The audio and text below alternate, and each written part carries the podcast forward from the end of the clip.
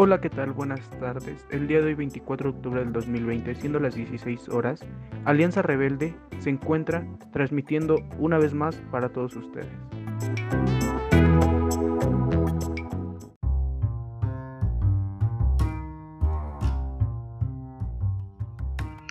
Bueno, comencemos con el tema de hoy.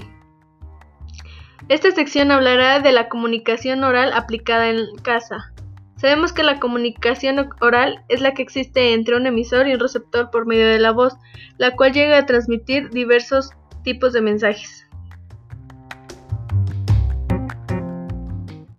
Las ventajas que tiene la comunicación oral es que en tiempo real, además de que se puede transmitir a la persona información, se pueden transmitir sentimientos, emociones, creencias, actitudes y muchas cosas más. Es cierto, la comunicación cuando tiene las características necesarias es muy entendible.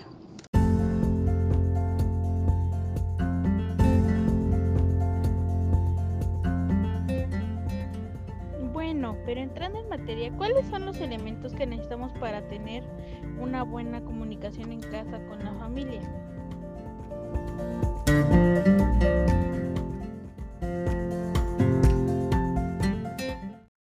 Se necesita de un emisor que exprese su información y un receptor quien la reciba.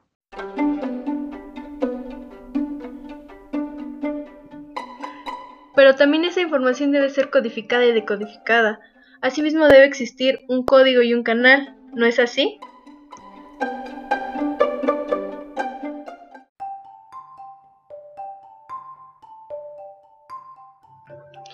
Hasta este punto la codificación consiste en que el emisor convierte el mensaje en signos que puedan ser recibidos y entendidos por el receptor.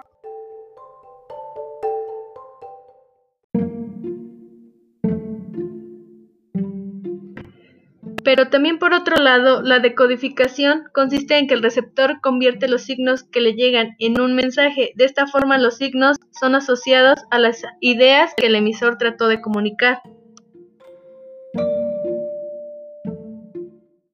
Claro, tienes razón, eso es muy necesario, pero no olvidemos que también existen barreras en la comunicación que debido a ellas el mensaje no puede ser bien recibido o muchas veces es mal interpretado y nos causa disturbios.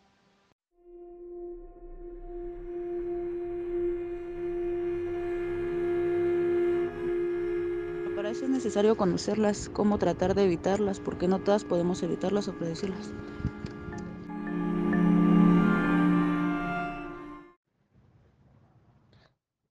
Las barreras es la semántica y consiste en que muchas veces no le encontramos sentido a una oración o discurso. En este caso es necesario preguntar o decirle al emisor que nos explique el significado. También existen barreras psicológicas y estas tienen que ver con las emociones del emisor y el receptor. También existen barreras fisiológicas como estar en estado de ebriedad o alguna otra situación esto puede sonar parecido, mas no lo es, a la barrera física, ya que es un impedimento en el medio, por ejemplo, mucha separación al comunicarnos o en caso de hacer llamadas, la señal del móvil.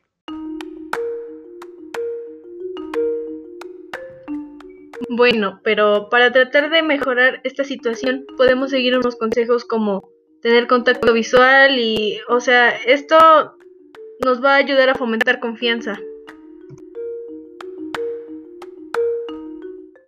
También nos puede ayudar mucho la gesticulación y no darle tantas vueltas al asunto.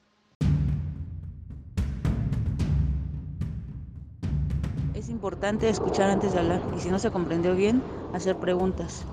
Es importante elegir a conciencia el medio por el cual nos vamos a comunicar o interrumpir un proceso.